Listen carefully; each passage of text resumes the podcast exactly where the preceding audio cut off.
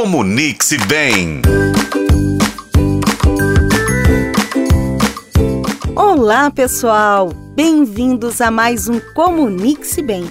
Ainda estamos em outubro e estamos nessa jornada na arte da comunicação com crianças. Você já percebeu como as crianças muitas vezes falam sem dizer uma palavra?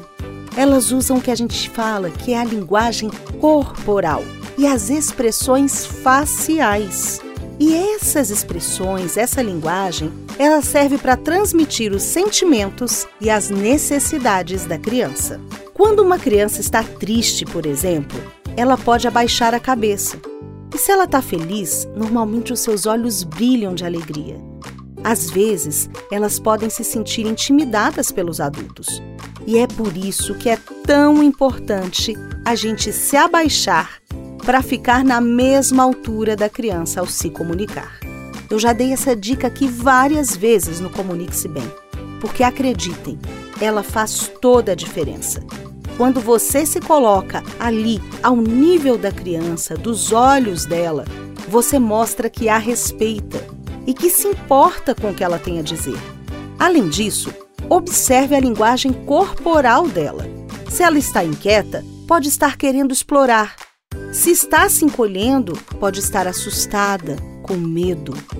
É essencial estar atento às pistas não verbais que as crianças nos dão. Se você perceber que algo está errado, pergunte com empatia e paciência. Isso ajuda a criança a se sentir ouvida e compreendida. Lembrando que não são só pais e mães que são responsáveis pelas crianças. Muitas vezes, situações extremas, agressões, violências acontecem dentro do ambiente familiar. E muitas vezes, quem descobre é o professor, porque observa na criança exatamente algumas reações, muitas vezes físicas. Muitas vezes, essa relação acaba mostrando que a criança está assustada, ou com medo, ou de cabeça baixa.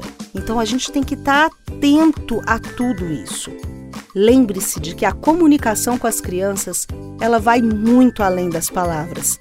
Ela é construída através do respeito, da escutativa e do entendimento das emoções expressas por meio da linguagem corporal. E se você está gostando deste mês de outubro, dedicado aí a essa forma de comunicação, não perca na próxima semana, quando a gente vai falar de momentos desafiadores, como a comunicação na adolescência.